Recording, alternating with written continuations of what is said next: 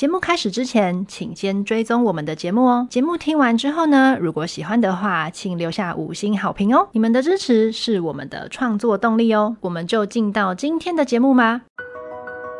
在这里做自己的新主人，从这里踏出最坚定的人生步伐。Hello，大家好，欢迎来到野莓之地，我是孙孙医师。嗨，大家，我是 Y Y。好的，今天呢，我们的主题是野莓读书会。嗯，那这个月份呢，我们的主轴是改变生命的力量。没错。那在上集的读书会之中呢，我先分享了一本书，叫做《Becoming》，也就是第一夫人奥巴马女士她写的一本自传。嗯，那我们的下集呢，要请 Y Y 跟我们分享她的选书。这本书的书名呢，叫做《创造生命的》的奇迹。好，那嗯、呃，这本书呢，其实之前有跟大家介绍过，它有一个非常主要的核心概念，就是每个人都拥有疗愈自己生命的能力。嗯，那这本书其实它，我觉得它是踏上认识自己，或者是说身心灵旅程的起点，一本很基础入门的书。就是因为我们平常都会说，外在世界是内心的投射嘛，嗯、这是大家都会说的一句话。可是这本书它会实际的告诉你，为什么是这个结论。然后书中的内容呢，它可以分成帮你清理心理的负面信念，然后呃改变你的信念，它会教你怎么凝聚你愿意改变的意愿，然后再帮你建立新的信念。所以我觉得会是一套非常非常完善的书吧。如果说开始想要改变自己的话，这本书非常非常适合。嗯，我就先从这本书的作者他的自传开始介绍起。好，这本书的作者他名字叫做路易斯赫，他是一个在美国蛮有名的，算是身心灵身心灵学界的一个非常有名的女士。她的童年其实蛮悲惨的哦，她母亲是嫁给了一个有暴力倾向的继父。嗯，那她大概五岁的时候就被邻居性侵啊，所以她是五岁，对，很小，非常小。这件事情也造成她后来有阴道方面的疾病，好像是子宫颈癌哦哦哦，嗯，就是很小年纪他就有过这种性虐待或是在性暴力之下成长的阴影。哦，然后他之后应该是离家出走，他十五岁就生小孩了哈，对，很年轻。但是他那时候生了小孩之后，他其实是没有能力抚养的，所以他十六岁的时候就把他的小孩送养。然后他开始就呃为了讨生活，他就做了很多低阶的那种劳役工作，被钱追着跑。但后来他辗转成了时尚的模特儿，嗯，然后又。嫁给了，应该是我忘记几岁的时候，她嫁给了一个英国的绅士，嗯，然后看起来是人生要翻盘了，就此一帆风顺，就是婚姻美满，然后事业也非常如意。但是大概在她婚姻持续了十四年之后，她的老公就因为外遇离开她了。哦，对，所以那时候她就是有点类似从天堂掉到地狱，就跌落谷底嘛，然后开始寻求身心灵上的慰藉。后来她才在某些宗教的课程上发现了人类的信念跟思想。其实是非常有力量的。嗯嗯，然后他也嗯、呃，就是用这个方式改变了他的生活，甚至是他也是用这个方式治好了他自己的子宫颈癌。嗯嗯，然后就有点是蔚为传奇的人物就是了啦。后来他也是用这个方法，其实帮助了很多在美国像是艾滋病友啊这些比较就是受疾病所苦的族群。嗯，然后后来他把这段故事写成书，就是我们现在看到的这本《创造生命的奇迹》。嗯嗯。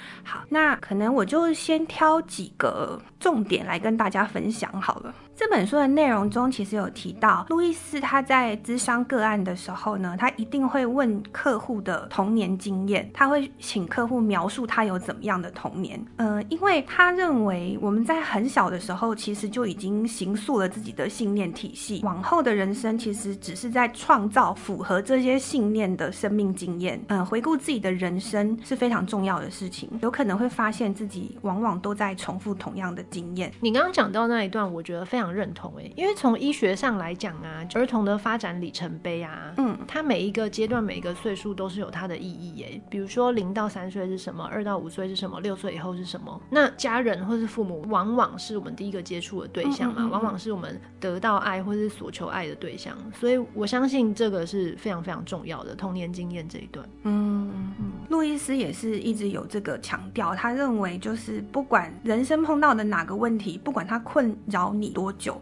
或者是这个问题有多严重，他认为这都不是重点，重点是在你之所以会创呃反复的创造那些经验，是因为那些经验反映出了你对自己的看法。嗯嗯，那如果说是信念有这么重要的话，他就认为其实唯一要面对并且处理的是你自己的想法。嗯，所以他才会认为就是请客户去描述他过往的人生经验是很重要的事情。嗯嗯，但是他也有提到一点，就是想法虽然很重要，可是想法其实是自己可以选择的，也可以被改变。嗯，那我就提到他书里其实有描述说，一旦我们愿意为生命中的所有事物负起百分百的责任，就不会去责怪任何人。事实上，外在所发生的一切，只不过是反映我们内在想法的一面镜子。我这么说，并不是在纵容别人恶劣的行为，而是要告诉你，把那些会如此对待我们的人吸引过来的，其实是我们的信念。嗯，这个就是他主要在说明外在世界是内在的镜像反射这个理论，我觉得蛮有道理的。嗯嗯，这就是心理学讲的投射啊。哦哦哦哦。对，就是有一句话不是说，我们爱上的其实都是我们自己。对对 对，就是心理学的投射作用。那再来，他还说，就是不论是我们觉得生命中的哪个面相出了问题，其实都是源自于不够爱自己。嗯嗯，这这个他，我看到这句话的时候，其实有一种重击到自己的感觉。嗯，因为他其实书中还念了，就是列举了一些不够爱自己的例子。那我等下也可以跟大家分享。我才我还真的是有从。中找到哦，原来我其实还不够爱自己哦。嗯，那他也说，如果可以真正的热爱或者是接纳、肯定自己本来的样子的话，生命中的一切就会自动就定位，嗯、所有人事物都会在他应该在的位置。嗯，我接下来来念一下书里面有说不够爱自己的实例。第一个就是我们会不断的责备、批判自己；第二个是我们用食物。酒精和药物残害身体。第三个是我们选择相信自己不为人所爱。第四个是我们不敢为自己所提供的服务索取合理的报酬。第五个是我们为自己的身体带来疾病和痛苦。第六个是我们会拖延对自己有益的事物。第七个是我们生活在混乱与脱序之中。第八个是我们让自己背负债务与重担。第九个是我们吸引了那些轻视我们的情人或配。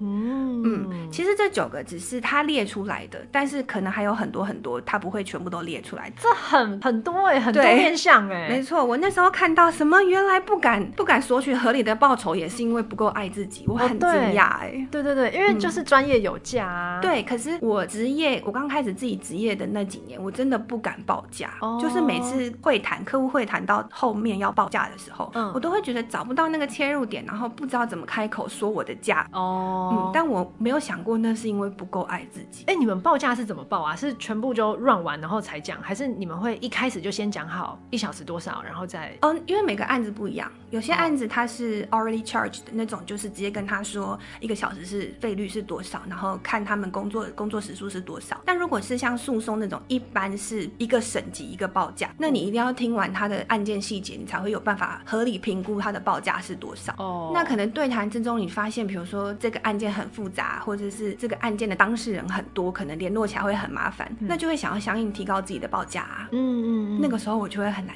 开口。哦，哎、嗯欸，这听起来没有一个标准哎。对啊，对啊，它很浮动哎。是，可是嗯，它其实是有一个公定的啦，就是大概那个 range，大家不会超过太多。当然，有名的律师他有他的名气在，他的报价高是理所当然的。嗯、哦，但是一般案件是有一个平均值。哦，对。那你有遇过有人跟你杀价？有，但是我后来。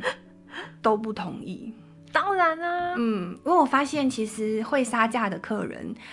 他一定会做出之后让你后悔你降价的事情，好好笑哦！我后来就都不让他们杀了。哦，嗯、对对，我觉得这超级有趣的，因为我们在诊所，因为我们自费诊所也会遇到啊，就说、嗯、啊，你要不要这可以顺便送个什么，然后怎么样打个折啊，去个尾数啊什么的。那你会让他杀吗？其实我不太会，我的原则就是我不会让他杀，但是我会送你小东西。哦，嗯。但我们这个行业好像也没有什么好送的，对啊，难送哎，他 送你一小时嘛。对啊，对，然后你刚刚讲的很几点，我都觉得超级有共鸣哎，比如说什么、嗯、呃，用食物或酒精或毒品去残害自己的身体。啊、对，对我跟你说，我觉得医生酗酒的人超多，压力太大。嗯，对，其实我自己觉得我以前可能也有。哦，你说你在实习那段时间，呃，总医师啦。哦，对对对，就是那种不知道，我就是会觉得很忙很累，然后一直都处于一个压力跟紧绷的状态。嗯，可是你觉得你付出的一切都很没有意义，在浪费生命的时候，哦嗯、然后你就会觉得好烦哦，然后只想要麻痹自己，那种感觉。嗯，好吧，好像可以理解。其实应该是这个社会蛮大一部分人的生活常态。哎、欸，对对对，嗯、其实我相信蛮多人有的，或者什么感情因素啊。对对。对啊，像我觉得那个拖延对自己有益的事物这件事情也是，哦，嗯，比如说啊，我明天再开始健身，啊，我明天再开始减肥之类的。对，拖延，我觉得也是一个。但我自己对于拖延的看法就是，我喜欢的是你不用逼我，我就会直接把它做好，嗯，做到满。可是我没有兴趣的是，我就是最后一刻，然后做到及格。可是像是工作上，其实也很多人有拖延症啊，哦，对不对？哦，对、就是、对，嗯，对，会。但这件事情后来的解法就是，我做的工作就是我喜欢的事，所以我自己就还好。嗯，我觉得拖延症我们以后也可以再聊一集。对，我觉得拖延症应该是大家蛮常碰到的问题。嗯嗯。嗯嗯，那刚才讲到爱自己嘛，书里面就有提到，爱就是你要爱自己的练习的第一个步骤，就是你绝对不要因为任何理由批判自己。嗯嗯，我觉得这件事情真的非常重要，因为我看了这本书之后，我才发现我自己平常都在批判自己。哦，是哦，怎么说嘞？嗯，比如说，我有照着他的他的实际练习的方法去试过，就是怎么开始真正练习爱自己。嗯，他的第一个步骤就是你拿着一面镜子照着你自己，然后对你自己说“我爱你”。哎，我一开始办不到这件事，哎，哇塞，就是拿着镜子，然后对自己说“我爱你”。哇哦，嗯，我一开始其实真的办不到，哎。我这样想象也觉得我办不到哎、欸，对我我光拿着镜子照自己我就觉得好了，而且我跟你说我的书桌前面其实是摆着一面镜子的，就是化妆镜。然后我有的时候我会故意把那个镜子移开，你知道吗？因为我不想无意间看到我自己。哦，真的哦，嗯，为什么啊？我我不知道，我那个时候也是因为这本书才发现，天哪，平常其实不喜欢看到我自己，哦、或者是公车经过照到我自己的时候，嘿。我通常都会觉得，呃，怎么这么胖？哦，是哦，对，哎、欸，那感觉这个负面信念很强，就是很常批判自己啊。哦，那。是早上起床的时候觉得今天怎么这么肿，今天黑眼圈怎么这么重，就是都是这种话。那你有没有遇过一种人，就是路过车窗，然后就看一下自己的脸，然后觉得自己很美的那种？我是不知道他自己觉得自己怎么样了，但是如果是我的话，通常路过车窗看到自己的时候都不是满意的。哦，是哦，哈、嗯，那我真的太自恋了。就是我经过那个车窗，或是我早上看到我自己的那个卫浴的镜子的时候，我都觉得我好可爱。但我觉得啊，就是觉得自己可爱还是漂亮，这种外观的评论，嗯，是一回事。嗯、你有没有办法真的看着你自己的脸，或是看着你自己的身材，然后对你自己说“我爱你”？哦，这真的是需要练习的。对，因为可爱跟漂亮也很可能是一个社会的价值观。对对对对。但是奇妙的就是，还真的有用哎，因为我大概练习第三天之后，我真的可以这样子说。哦，嗯，然后我还会对着镜子跟自己说，我肯定我自己。我一开始也办不到。嗯、你说实际上的讲出来这一句话吗？心里讲也可以哦，你自你对着镜子讲出来也可以。嗯，而且他还说，如果你有这个后面也会讲到，就是如果你有就是抗拒自己讲出来这件事情的时候，你要去体验一下，体会一下你自己哪个部分在抗拒。嗯嗯，因为你抗拒这件事情，就表示你的心理在抗拒你要改变哦，你要你的心理在抗拒你支持。持自己跟肯定自己，那就是你平常的模式，其实就是在批判自己。嗯嗯嗯。然后他还有说，你要讲这些话的话，如果你觉得很难，或者是嗯很痛苦，你可以试着摸自己的喉咙。哦，嗯，因为声带是人体唯一一个靠震动发声、靠震动作用的一个器官。哦。然后他说，你摸着这个震动，你会感受到能量。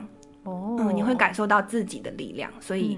嗯摸着自己的声带讲出来，也可以带给自己更多力量。嗯嗯，我觉得这个练习法，听众朋友也可以一起试试看，蛮有用的。虽然一开始会觉得我到底在干嘛，但是因为反正就是你只有你自己嘛，你就不如试试看，说不定真的有用。我自己亲身实测下来，我是真的觉得有用。嗯，我说的有用，不只是说我敢讲这些话，是心情会变好。哦，你会永远都觉得好像我就算不做什么，也是被肯定的。嗯嗯嗯，我觉得这很重要。嗯嗯。那再来，我们提一下关于内在信念的问题好了。嗯，因为他书里有教到，其实就是我们要清除自己心中限制性的信念嘛。嗯，刚刚有提到说要先检视自己从小接收的负面讯息，就是你刚才说的那段身心发展的重要时期，哦、你可能从师长啊、父母啊，甚至邻居啊、亲戚啊那边接受到了怎么样的讯息是很重要的。比如说，他们对于金钱的看法，他们对于人际关系的看法，或者是他们会怎么评论你，嗯，这个都很有可能造成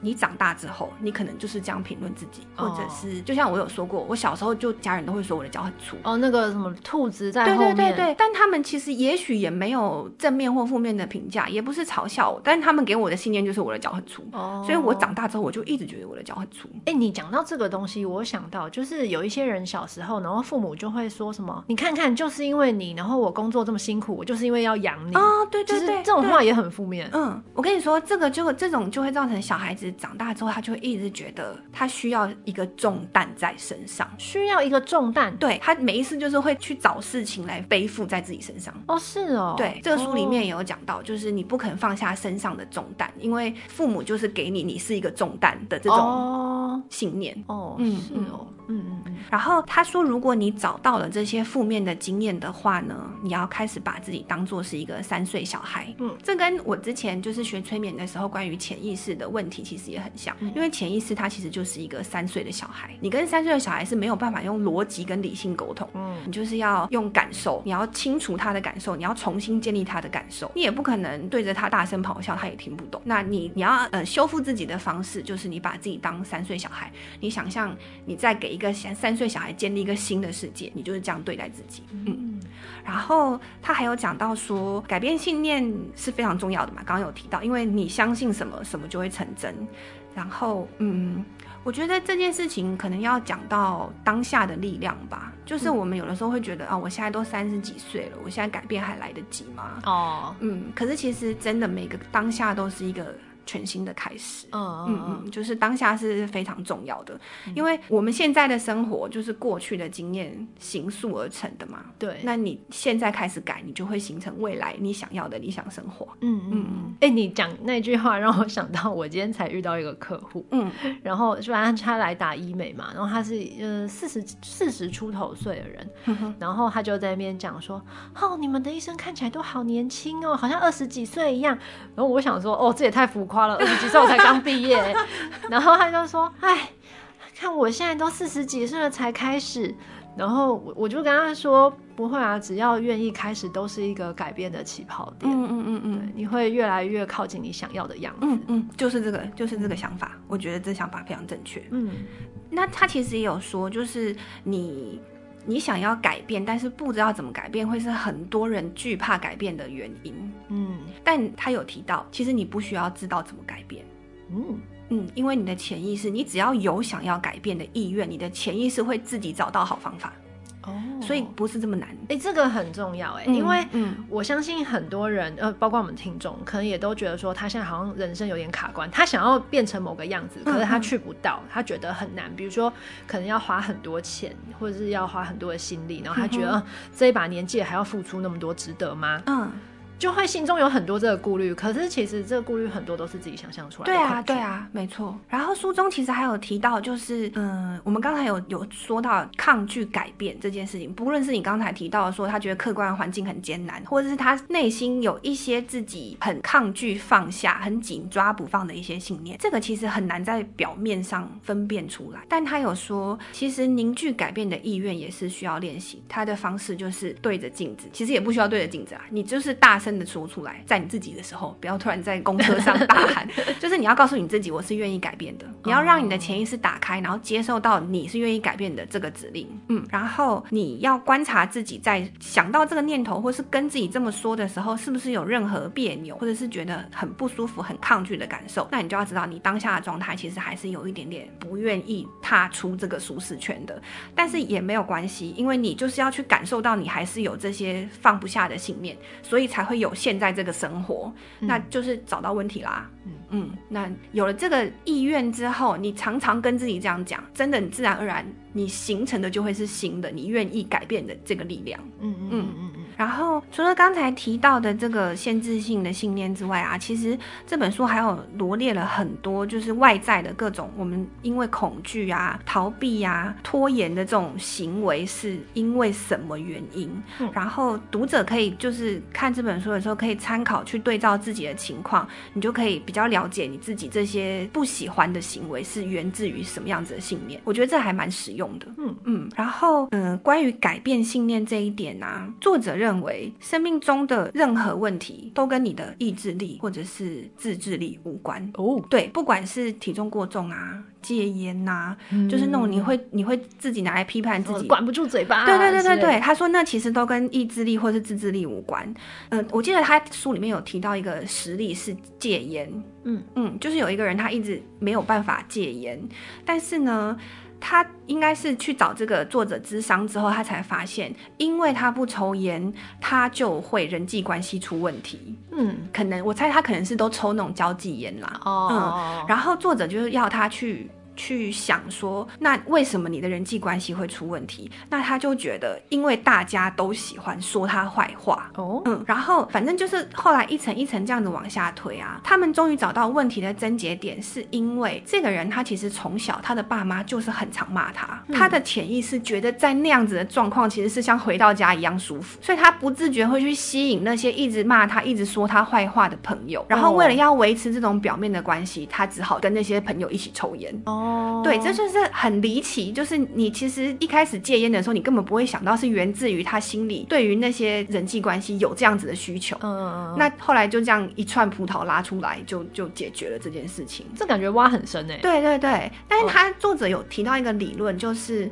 嗯，我们人很容易在改变信念，就是碰触碰触到改变这个问题的时候，大家很容易，比如说今天改变了一点点，那觉得好像没有到达我想要的那一步，他就放弃了。嗯，就比如说，如果是刚才这个案子的话，他他可能两天不抽烟，然后觉得人际关系变了，他就放弃了，因为他觉得抽烟很重要。嗯，但是他有提到一个我觉得还蛮有用的，就是比喻。他说，我们每个人在播种的时候，就是比如说你要你今天想要种番。番茄，别人给你番茄的种子。你根本不知道它到底是不是番茄的种子，你也只能种种看。嗯，但是我们在播种之后，如果它发芽了，你通常都会说哇，它发芽了，好期待它是不是会长成番茄。你不会看着那个芽，然后就说它不是番茄，你就把它踩死。嗯嗯嗯嗯。所以他的意思就是说，就是嗯、呃，你改变的一小步，可能其实会后面有很长足的发展，但是很容易因为这种嗯、呃、小小的就没有办法达到一点点满足，你就放弃这件事情。嗯嗯嗯。可是其实持续下去，对你的生命来说是会有非常非常大的帮助的。嗯，我觉得这个比喻还蛮有趣的。嗯，就大家也要有耐心看到自己的改变。嗯嗯。然后最后一个啊，就是如果你改变了信念之后，建立新的信念这件事情，我也觉得很重要。可以跟大家分享的是，你要建立新的信念的时候，就是要注意不要专注在负面的事物。嗯，比如说这跟吸引力法则有点像，你想要吸引新的东西的时候，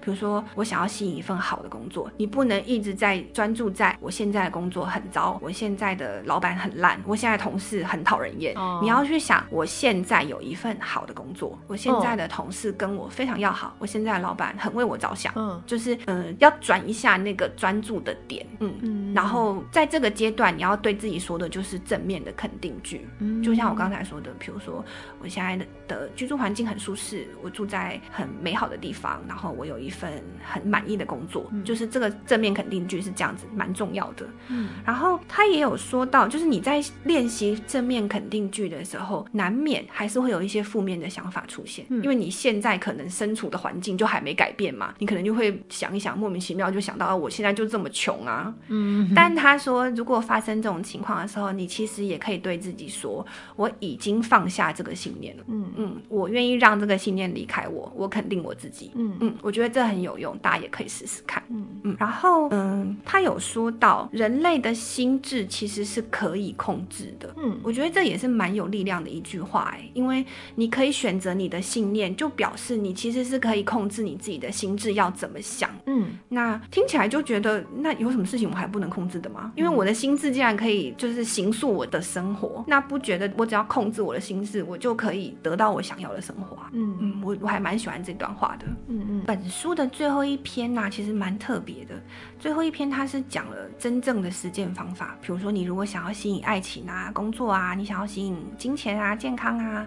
还有什么清除限制性的信念，或者是建立正面的信念，吸引理想生活？它其实有一套方法给你照着做，我觉得真的可以试试看，蛮有趣的。说实在的，然后最后面啊，有一部分它其实很特别的地方是，因为我刚刚有提到，它是靠了这套信念系统去治好他自己的子宫颈癌嘛，嗯，那他就有列出来什么样子的疾病，比如说你的足部有毛病，你的皮肤有毛病，眼睛有毛病，有可能是源自于哪？哪个信念系统出了问题？哇塞！对，然后据说，据说就是这一套他列出来的这一套对照表，其实在美国的临床上是真的有心理医师会拿来对照去看他们的病患，就是类似去治他们的心因性的这种疾病的时候会去看。哦，嗯，好神奇哟、哦。对，但是呢，这个我要平衡报道一下，因为我不知道医生怎么看这件事情啦。因为我在查这本书的资料的时候，我其实也有查到，就是。美国那里的原文报道，有人其实对于这个疗法是有一点点争议的。嗯嗯嗯，他甚至其实也认为，嗯，我刚刚有提到他有因为这个信念系统去帮助了很多艾滋病友嘛。嗯，那那篇报道其实也有提到说，你去跟一个已经得了无药可医的疾病的人，去跟他们说你要正面思考，就是因为你的信念系统出问题，你才会得这个病。他们认为对那些身在痛苦中的人来说是。另外一种压力哦，嗯，就是有这个负面的评论出来就是了。哦。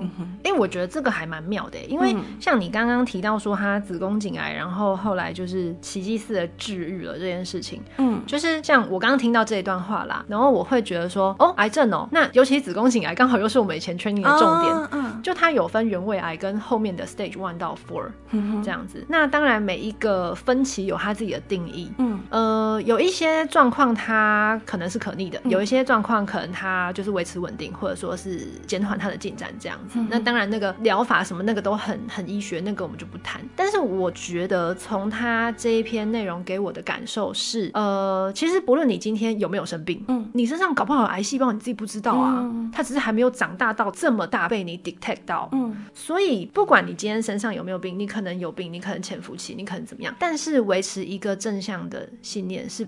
绝对不会错的，嗯，因为，嗯，当我们人在正面思考的时候，或者说你的心情整体而言是比较愉悦，是比较正向的时候，其实你的免疫力、你的整个自律神经系统都会在一个好的状态。嗯，那如果你长期的在一个忧郁或是压力或是自我责怪等等这一类的状况之下，那个对你来说身体一定会出问题啊，你就会自律神经失调嘛，你就会免疫力不好啊，那你的修复或再生能力就一定会不好。嗯，这是一定的，因为我们讲就是坏呃疾病或者说是癌症的发生，其实它就是 DNA 的修复功能出问题嘛，嗯、所以坏细胞就一直长一直长啊。那所以修复能力跟什么有关？那你的情绪一定也会是一个很重要的因素啊。嗯、所以这样子说来，其实就是你在看医生去寻寻找病因之余，其实也可以看看这样子的疗法，嗯、就是去看看自己的内心是不是真的有一些什么问题。嗯嗯嗯，就是两个是可以并行的。对对对，并不是说不是说 A 跟 B 选一个而已，对对而是两个可以并行。嗯，而且像刚刚提到那个艾滋病啊，因为我不知道他们对艾滋病的那个想法是什么，因为以前会觉得说艾滋病就是吼，你就是很乱七八糟啦，嗯、所以你就会得病或者怎么样，嗯、很奇怪的族群等等。可是其实呃，也也有一些状况是他可能接受一些输血的医疗行为，哎、哦，他就他就得病了，也有可能。那艾滋病这件事情，呃，